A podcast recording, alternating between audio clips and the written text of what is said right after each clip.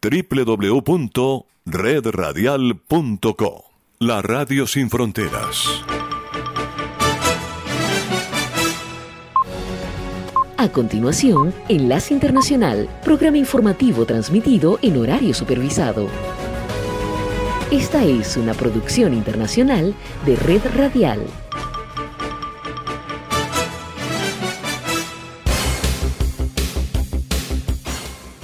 Comienza Enlace Internacional. Saludos a nuestra audiencia en Caracas, Venezuela y el mundo, a través de nuestra frecuencia Sintonía 1420 AM y en Soy Ángela Montilla en la presentación. Bienvenidos.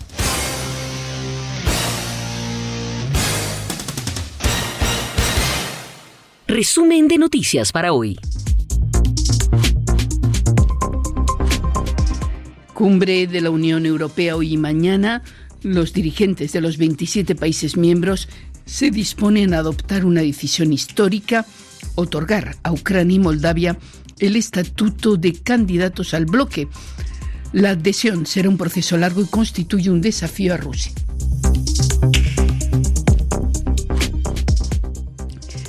En México comienza su trabajo la Comisión de la Verdad que busca esclarecer los crímenes cometidos el Estado y los centenares de desaparecidos durante la llamada Guerra Sucia. Y en este informativo también tomaremos el pulso a la situación en Ecuador, donde la negociación por el momento sigue bloqueada el gobierno del presidente Lasso se niega a derogar el estado de excepción como se lo piden las organizaciones indígenas.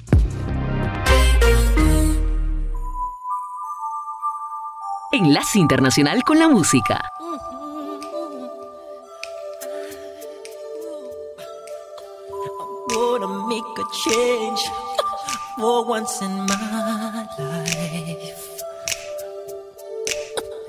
Gonna feel real good.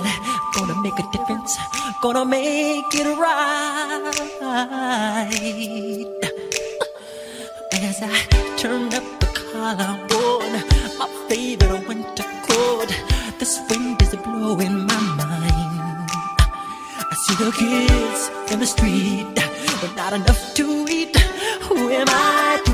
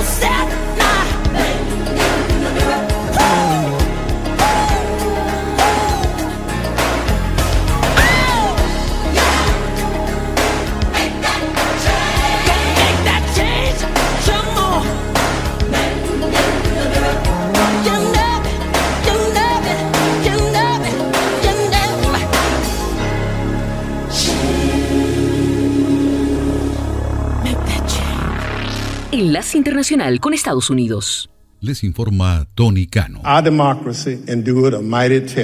La Comisión del Congreso que investiga el asalto al Capitolio de Estados Unidos del 6 de enero de 2021 cambió su enfoque este martes hacia la presión que Donald Trump ejerció sobre los funcionarios estatales en su intento por permanecer en la Casa Blanca, pese a haber perdido las elecciones de 2020.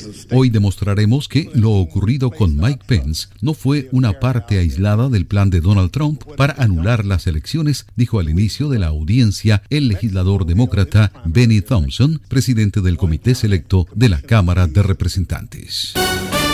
Por primera vez en su historia, Estados Unidos tendrá a una persona indígena como tesorera nacional. La Casa Blanca anunció este martes que el presidente Joe Biden nombrará a Marilyn Lynn Malerba al cargo, en momentos en que la administración establece una oficina de asuntos tribales en el Departamento del Tesoro que será supervisada por la Tesorería Nacional. La policía tenía agentes suficientes en la escena de la masacre en la escuela de Ubalde como para detener al agresor tres minutos después de entrar al edificio, declaró el jefe de seguridad pública de Texas este martes, al condenar la operación policial como un fracaso abyecto. Agentes policiales con fusiles permanecieron a la espera en un pasillo de la escuela durante casi una hora, mientras el hombre armado perpetraba el ataque del 24 de mayo que dejó 19 alumnos y dos maestras muertos. Se espera que un récord de 42 millones de personas en todo Estados Unidos salga a la carretera para hacer viajes durante el fin de semana del 4 de julio, Día de la Independencia, señaló este martes la AAA, absorbiendo los costos de precios históricamente altos del combustible para abarrotar las carreteras. Esa cifra, en caso de producirse, superaría el pico de 2019 cuando 41,5 millones de personas viajaron en vehículo en esa fecha, según la Asociación Americana del Automóvil AAA. La ciudad de Indianápolis suele llenar 17 piscinas cada año, pero con la escasez nacional de salvavidas agravada por la pandemia del COVID-19, únicamente 5 están abiertas este verano. La Asociación Estadounidense de Salvavidas calcula que un tercio de las piscinas de Estados Unidos se han visto afectadas por la escasez. Esto ocurre mientras gran parte del país se ve afectado por una segunda ola de calor. Las donaciones benéficas en Estados Unidos alcanzaron un récord de 485 mil millones de dólares en 2021, aunque el aumento fue menor al ritmo de la inflación, según un informe publicado este martes que ofrece una visión completa de la filantropía estadounidense. Les informó Tony Cano. Enlace Internacional.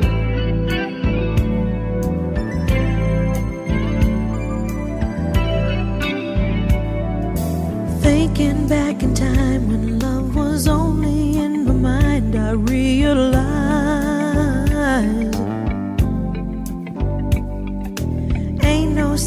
chance. You got to hold on to romance, don't let it slide. There's a special kind of magic in the air when you find another heart that needs to share. Baby, come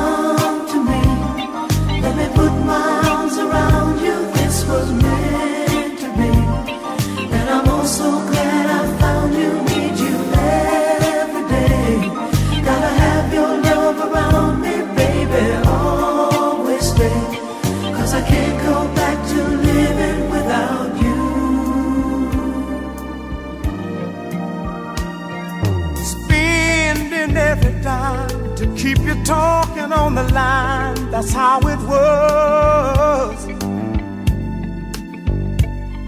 And all those walks together out in any kind of weather just because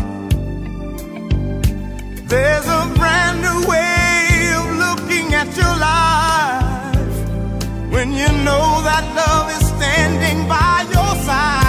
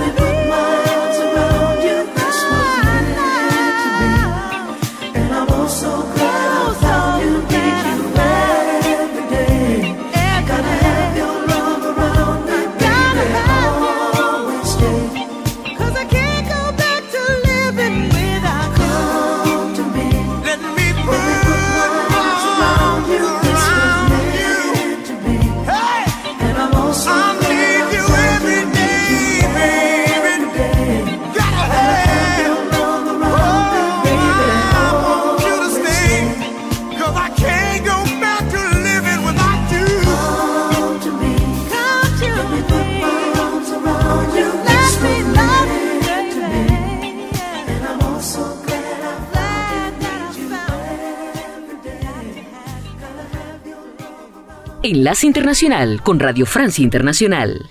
Noticias, pues en RFI los dirigentes de los 27 países de la Unión Europea se disponen a dar un paso que muchos consideran histórico, reunidos en cumbre hoy y mañana en Bruselas para otorgar a Ucrania y Moldavia el estatuto de candidatos a la adhesión a la Unión Europea.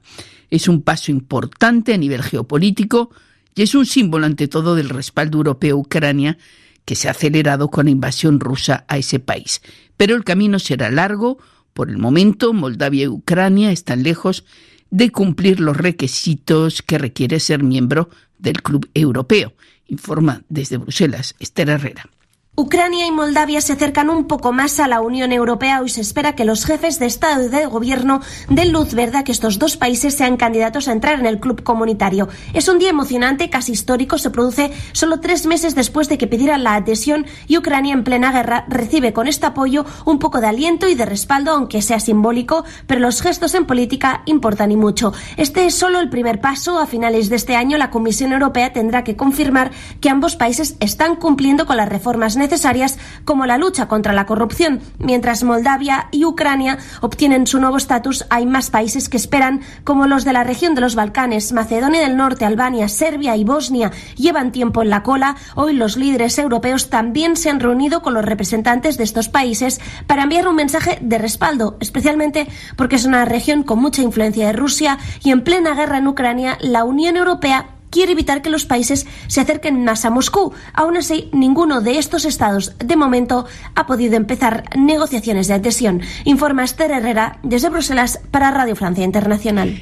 Y antes de salir rumbo a Bruselas para esa cumbre europea, el presidente francés Emmanuel Macron, en una intervención anoche por televisión, propuso legislar de otra manera con base a compromisos puntuales entre su gobierno y las diversas fuerzas políticas presentes en el Parlamento. Tras haber perdido su mayoría parlamentaria en las elecciones legislativas del pasado domingo, el presidente Macron no tiene muchas opciones. Natalia Olivares con los detalles. El presidente francés Emmanuel Macron salió de su silencio y propuso a los partidos de oposición formar una coalición de gobierno para poder legislar a sus lados, rechazando tajantemente un gobierno de unión nacional. La plupart que j'ai ont exclu l'hypothèse d'un gouvernement d'union nationale. La mayoría de los dirigentes que he recibido han excluido la idea de formar un gobierno de unión nacional, lo que para mí no se justifica en estos momentos. Muchos han también afirmado que estaban dispuestos a avanzar sobre temas importantes, urgentes, como avanzar acerca del pleno empleo, la transición ecológica, la seguridad. Creo que es posible que encontremos en este momento crucial una mayoría más larga y clara para actuar. Une majorité plus large et plus claire pour agir. Emmanuel Macron descartó cualquier acercamiento con los extremos, Francia insumisa y Rassemblement Nacional llamó a no bloquear el país en la Asamblea Nacional. Entre las reacciones, el campo de izquierda, NUPES, Partido Socialista, advirtió que como gran perdedor de las legislativas es Macron, el presidente, quien podría bloquear el país, no la oposición. Del lado de la derecha, la tendencia es quedarse en la oposición, por lo cual el primer paso lo tendrá que hacer el propio Emmanuel Macron. Las maratónicas negociaciones recién empiezan para el control de la Asamblea Nacional.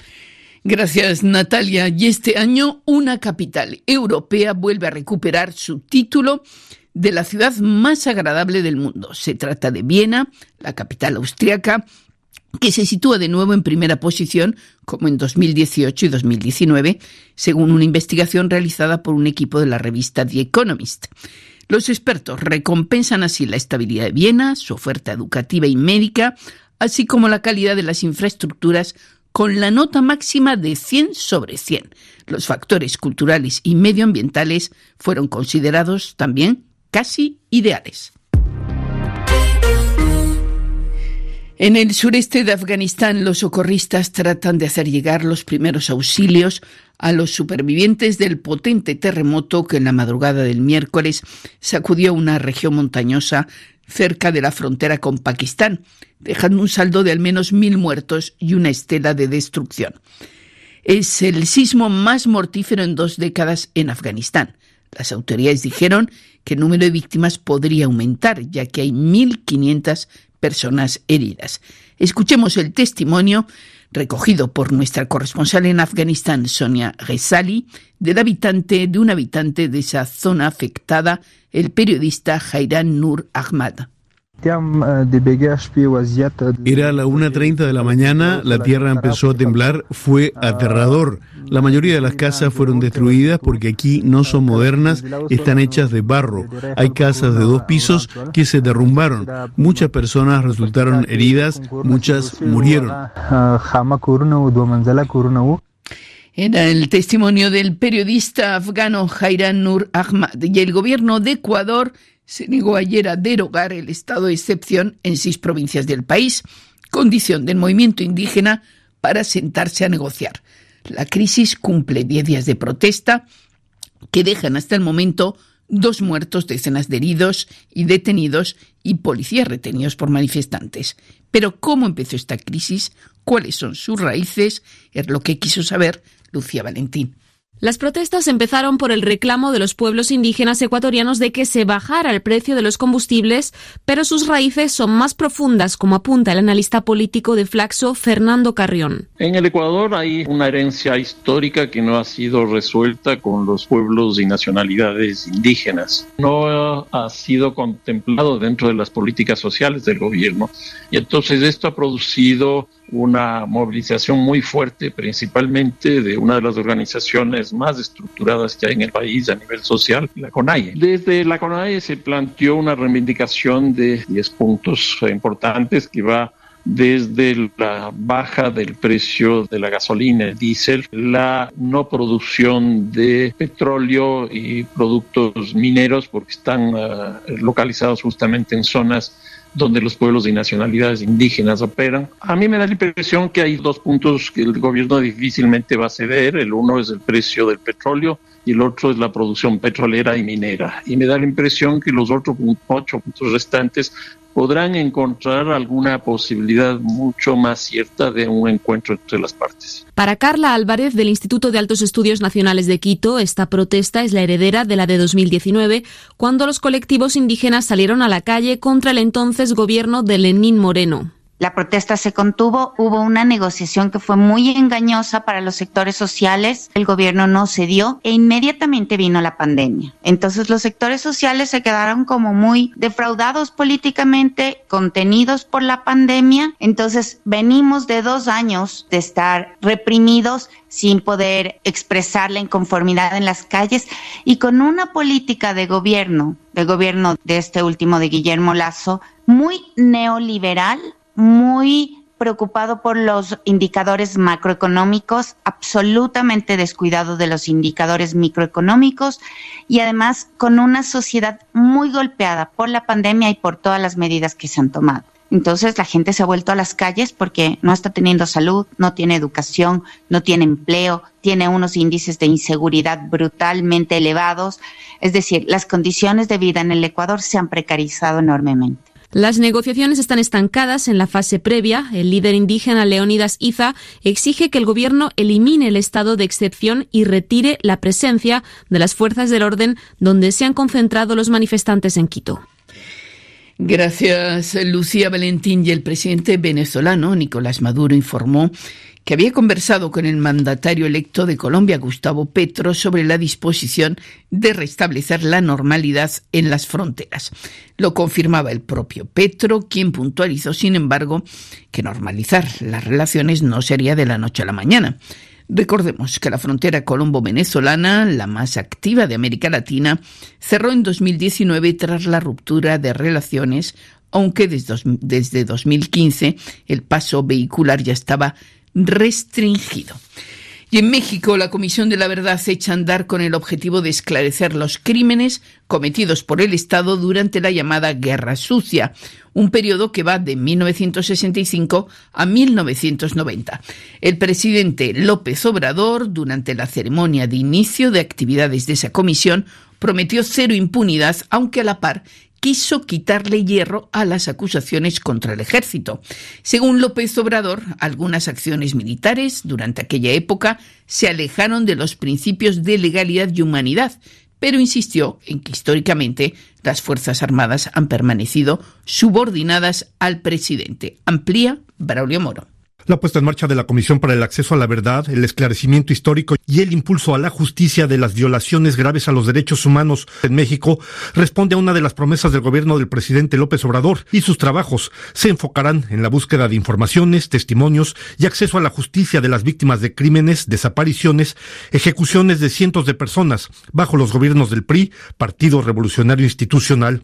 El subsecretario de Derechos Humanos, Alejandro Encinas, afirmó se abre la puerta a una nueva etapa en la historia del país que busca allanar el camino para cerrar una herida que se mantiene abierta y saldar una deuda con la memoria, la verdad y la justicia.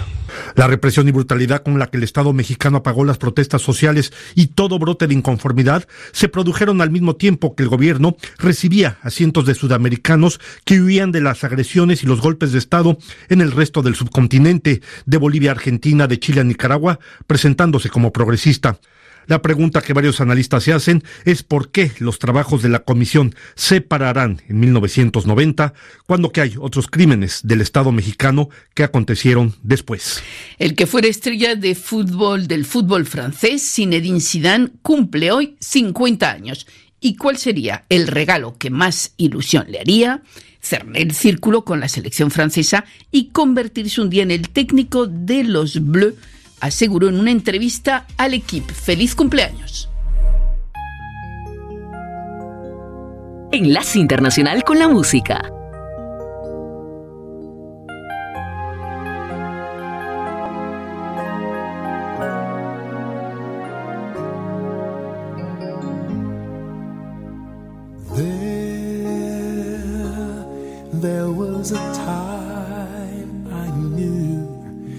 No matter come what may, love would prevail. And then, inside the dreams I knew, came the question lovers fear can true love fail? Then I would miss the childhood wish, and haven't I sung to you of the knight in armor bright, faithful and true to you, darling?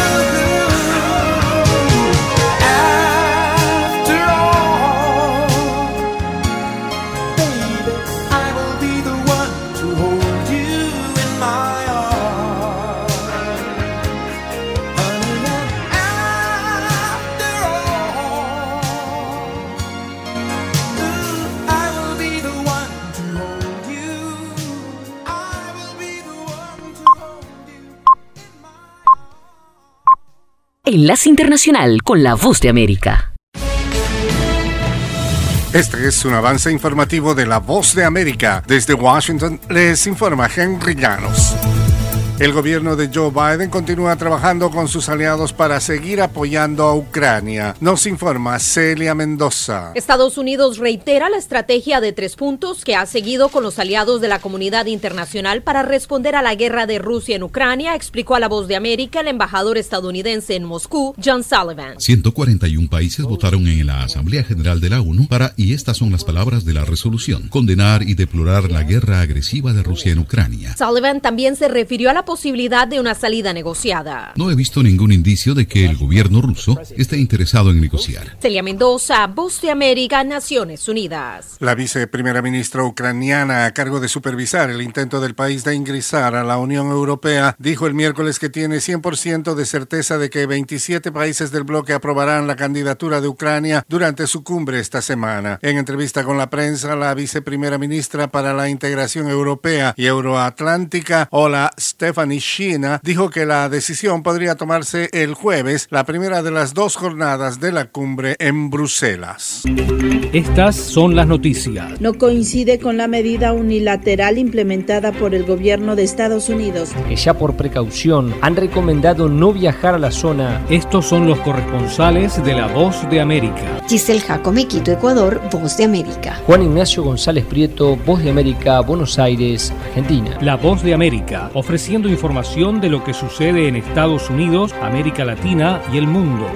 En Venezuela predominan las reacciones positivas respecto al anuncio del presidente electo de Colombia, Gustavo Petro. Desde Caracas nos informa Carolina Alcalde. El anuncio del mandatario electo de Colombia, Gustavo Petro, que planteó la apertura de las fronteras cerradas desde el 2015 por el presidente Nicolás Maduro, tras un impasse diplomático, es una buena noticia para ambos países. Coinciden distintos sectores de la sociedad civil venezolana. Para Indira Urbaneja, analista política, tanto venezolanos como colombianos deben celebrarlo, porque según dice, ganan los comerciantes de ambos países, pero especialmente la gente. Creo que ha sido una medida humana, inteligente y realmente con el cierre de las fronteras simplemente perdíamos de los dos lados, de los dos países. Carolina, alcalde Voz de América, Caracas. El número de nuevos casos de coronavirus aumentó en el sudeste asiático, Oriente Medio y Europa la semana pasada, mientras que el número de muertes en todo el mundo descendió un 16% según el último informe semanal de la Organización Mundial de la Salud sobre la pandemia. La OMS indicó que la semana pasada se produjeron 3.300.000 nuevas infecciones de COVID-19 y más de 7.500 muertes. Los casos aumentaron 45% en el sudeste asiático y Oriente Medio y 6% en Europa. Este fue un avance informativo de La Voz de América.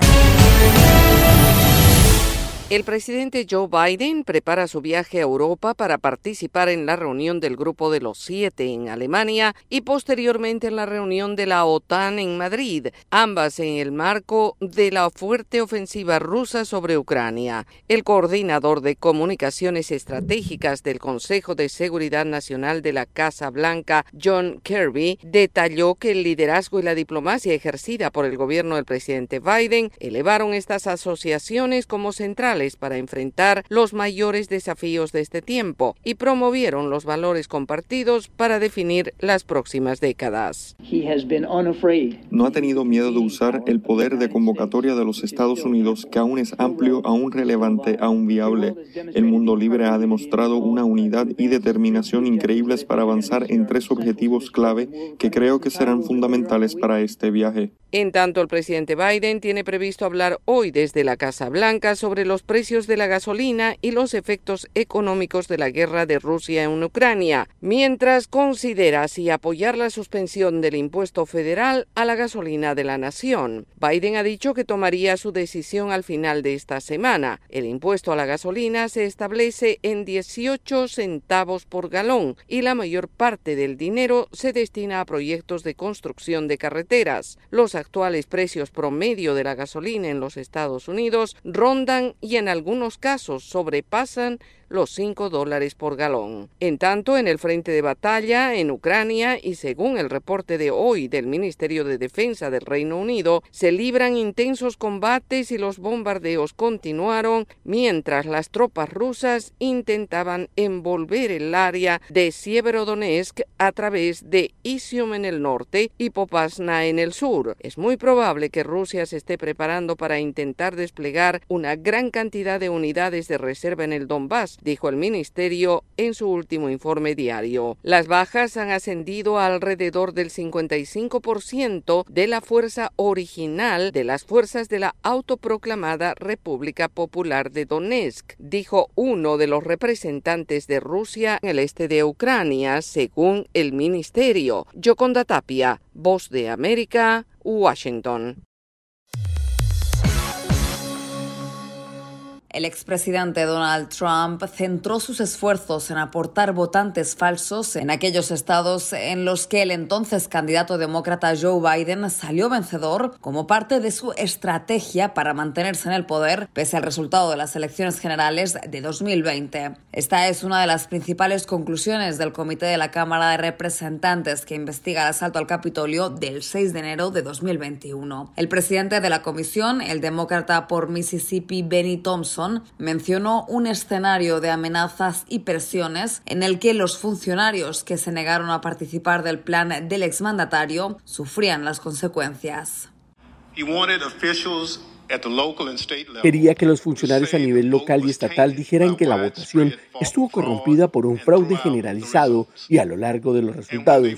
Y cuando no aceptaron la gran mentira, negándose a sustituir la voluntad de los votantes por la voluntad de Donald Trump, Donald Trump trabajó para asegurarse de que enfrentaran las consecuencias, amenazas al sustento y a la vida de las personas, amenazas de violencia que Donald Trump conocía y amplificó. El testimonio de Gabriel Sterling fue uno de los que se escuchó en el Capitolio en Washington, D.C. El alto funcionario electoral del estado de Georgia explicó la situación a la que se enfrentó luego de ratificar el resultado electoral. Por falta de una mejor palabra, fue frustrante, pero a menudo sentí que nuestra información se difundía y que había una reticencia de las personas que necesitaban creerlo para creerlo, porque el presidente de los Estados Unidos, a quien muchos admiraban y respetaban, les estaba diciendo que no era cierto, a pesar de los hechos.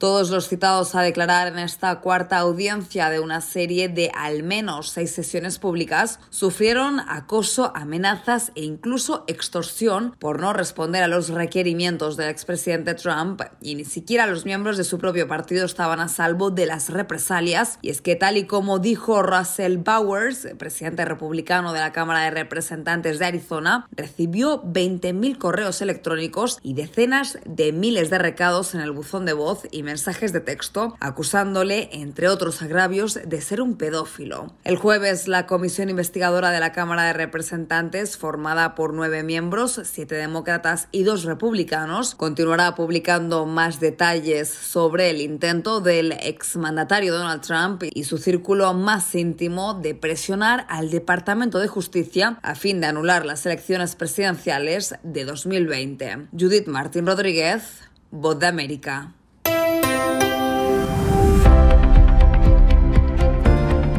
Cordiales saludos a nuestra audiencia desde Washington. Soy John F. Burnett y hoy en Conversando con la Voz de América abordamos el tema de la situación de los refugiados en América Central, especialmente de nicaragüenses que buscan opciones distintas a Costa Rica para resguardarse de la crisis social y política en su país. Nuestra corresponsal Eugenia Sagastume entrevistó al representante de la Agencia de la ONU para los Refugiados, ACNUR, en Guatemala, Besen Obenson, con la actualización de cifras más recientes de refugiados en ese país. Bueno, la situación actualmente es que contamos con 634 personas reconocidas como refugiados y solamente en el año, este año 2022, tenemos 430 nuevos solicitudes.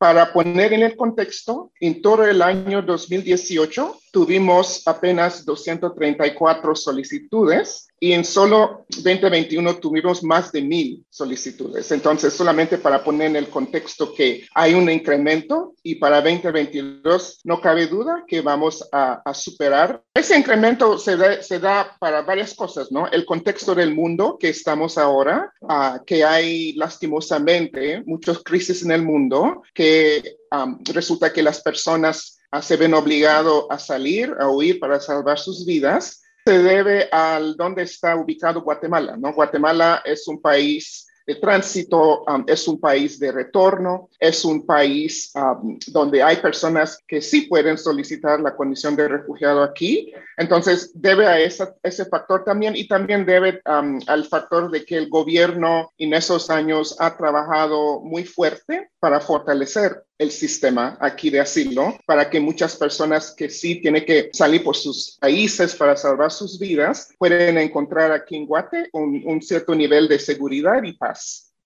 ¿Qué nacionalidades son las que tienen mayor índice de solicitudes de refugio para Guatemala actualmente?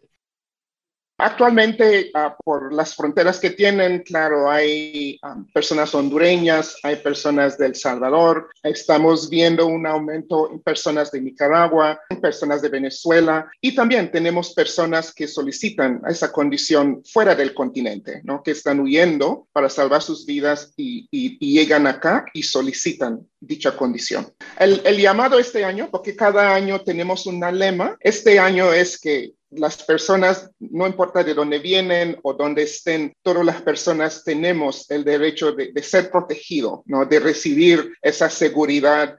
Entonces, ese es el llamado este año de que donde encuentra quienes es, tienen ese derecho de solicitar la condición de refugiado, ese derecho de ser protegido, ese derecho de ser seguro y segura. ¿Cómo ha sido Guatemala como país receptor para recibir a estas personas que están buscando un lugar seguro para vivir?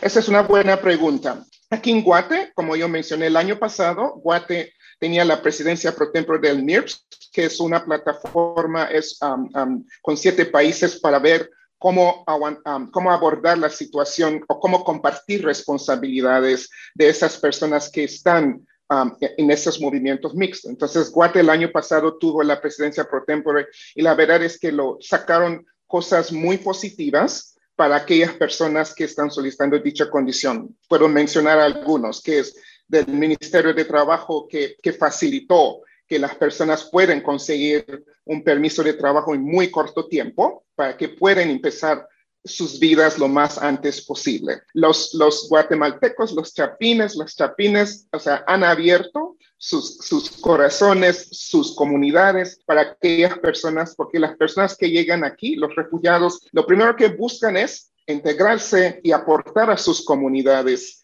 para que las comunidades puedan ir uh, creciendo. Entonces, siempre estamos muy agradecidos tanto a los, a los guatemaltecos, a la comunidad guatemalteca, al gobierno, para seguir recibiendo esas personas que quieren re, um, reempezar sus vidas.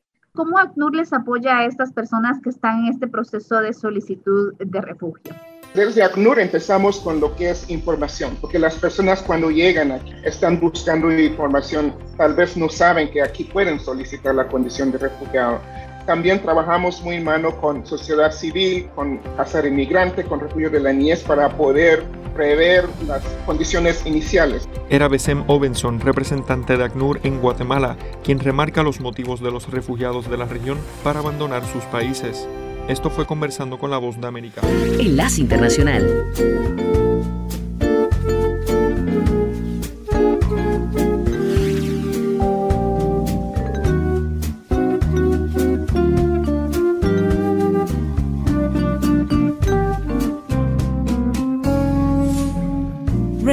Keep falling on my head. And just like a guy whose feet are too big for his bed, nothing seems to fit those.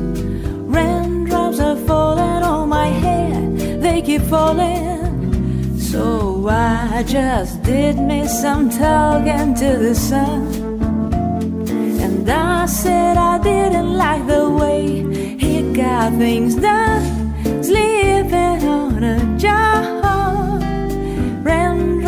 Falling on my head, they keep falling. But there's one thing I know the blues they send to me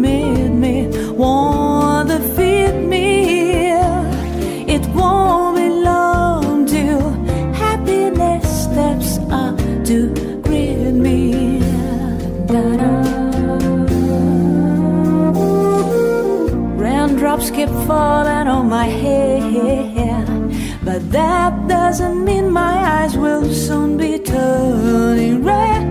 Crying's not for me, cause I'm never gonna stop the rain by complaining because I'm free. Nothing's worrying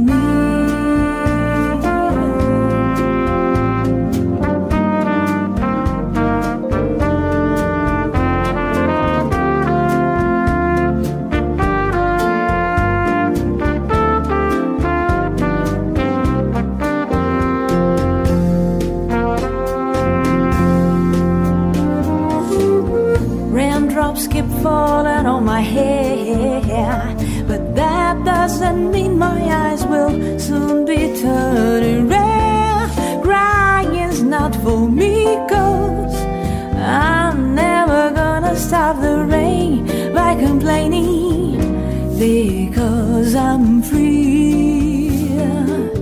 Nothing's worrying me.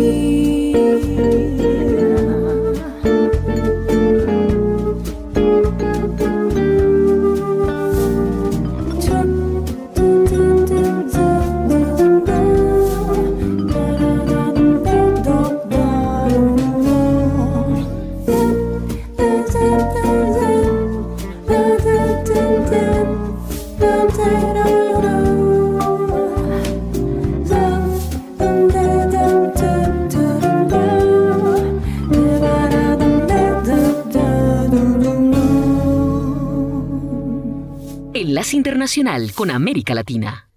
La sociedad civil con la participación de más de 300 organizaciones ha hecho un llamado al diálogo. Se llama Comisión Convocante y ya ha recibido respuesta del presidente Guillermo Lazo, quien dice estar dispuesto a sentarse a la mesa y dialogar con la Confederación de Nacionalidades Indígenas y otros miembros de las organizaciones sociales. El ministro de Gobierno, Francisco Jiménez, ha señalado que el presidente ya ha cedido en varios de los 10 puntos que exige el líder indígena Leonidas Sisa y que fue el motivo para la convocatoria a las marchas. Hemos tomado decisiones unilaterales que acreditan nuestra buena fe. Hay un decreto del 15 de junio sobre el control de precios. Hay un decreto del 16 de junio sobre la declaratoria de emergencia del sector salud, que fue algo que lo peticionaron en su pliego de peticiones. Y hay otro decreto que consagra una serie de beneficios, como por ejemplo la elevación del bono de desarrollo humano y también una serie de beneficios para el sector agricultor. El sector productivo se ha visto seriamente afectado porque no se puede transportar alimentos para las grandes ciudades. Rodrigo Gómez de la Torre, expresidente de la Cámara de Agricultura de Ecuador, dijo en diálogo con La Voz de América que la motivación del líder indígena Leonidas Isa podría ser otra. Ahí hay tweets del señor Isa en los cuales él lo que dice es que quiere tomarse el poder para con, conducir los destinos del país. Pero recordemos que el mismo señor Isa, a través del libro El Estallido, habló de la toma del poder y habló de la toma del poder de forma violenta. Por su parte, el ministro de Defensa, Luis Lara, advirtió sobre el peligro que enfrenta la democracia de Ecuador en este momento. Estas acciones van más allá de la protesta ciudadana. Se trata de un intento deliberado de utilizar la violencia armada para atentar contra la democracia, amenazar a las instituciones. Estas acciones coinciden con el brutal ataque criminal que el país ha venido sufriendo por parte de los narcotraficantes y el crimen organizado. El líder indígena Leonidas Issa respondió al gobierno afirmando que ha pedido un diálogo solicitando espacios para reunirse en asambleas populares. Deja de lado la política neoliberal impositiva del Fondo Monetario Internacional que lleva la pobreza a los pueblos y además reconocernos como actores políticos y sociales con demandas y propuestas legítimas. ISA pidió la intermediación de la Iglesia Católica, Cristiana y representaciones de la sociedad civil para llegar a un acuerdo en base a la respuesta a las demandas exigidas por la organización a la que representa, pero no ha pedido a sus bases que se retiren de la ciudad de Quito. El gobierno de Bolivia, a través del ministro de Justicia Iván Lima, replicó el informe que el relator especial de la Organización de las Naciones Unidas para la Independencia Judicial, Diego García Sayán, presentó en Ginebra el martes sobre la justicia en el país. Según el ministro Lima, las recomendaciones de García Sayán fueron atendidas. Vemos con profunda preocupación que muchos de los sectores puedan tergiversar o malinterpretar determinaciones y afirmaciones del relator. Las 10 recomendaciones finales que realiza el relator han tenido acciones ya concretas en el proceso que viene desarrollando mi país. El relator García Sayán, que visitó Bolivia a invitación del Estado del 15 al 22 de febrero de este año, presentó una radiografía de la justicia boliviana en la que identificó prácticas que favorecen la corrupción y la ineficiencia, además de subrayar sus vínculos de dependencia con el sistema político del país. Uno de los puntos destacados se refiere a la detención preventiva. Siete de cada diez personas están privadas de libertad sin condena y en condiciones muy precarias de detención. Es muy grave también la tasa de hacinamiento penitenciario que es del 349%. El ministro Iván Lima no comentó nada sobre el llamado del relator al derecho a un juicio justo y a las garantías judiciales de ley sin ninguna excepción, en referencia a la expresidenta interina Yanine Áñez, quien recientemente fue condenada a 10 años de prisión en uno de sus procesos. Y precisamente fue la hija de la exmandataria Áñez, Carolina Rivera, la que destacó una carta de su madre en la que denuncia, según dice, los atropellos del gobierno. Hoy soy prisionera, estoy secuestrada por este gobierno que ha hecho del Ministerio Público y del Poder Judicial un sicariato. En las últimas horas también se pronunció el Ministerio de Asuntos Exteriores, Mancomunidad y Desarrollo del Reino Unido, expresando su preocupación ante el procedimiento desarrollado por un tribunal ordinario en la sentencia contra la expresidenta Yanine Áñez. También llegaron a La Paz los diputados del Foro de Madrid, Víctor González de España y Victoria Villarroel de Argentina, para comprobar personalmente la situación de Áñez y cuestionaron la falta de independencia en el sistema judicial boliviano. Enlace Internacional.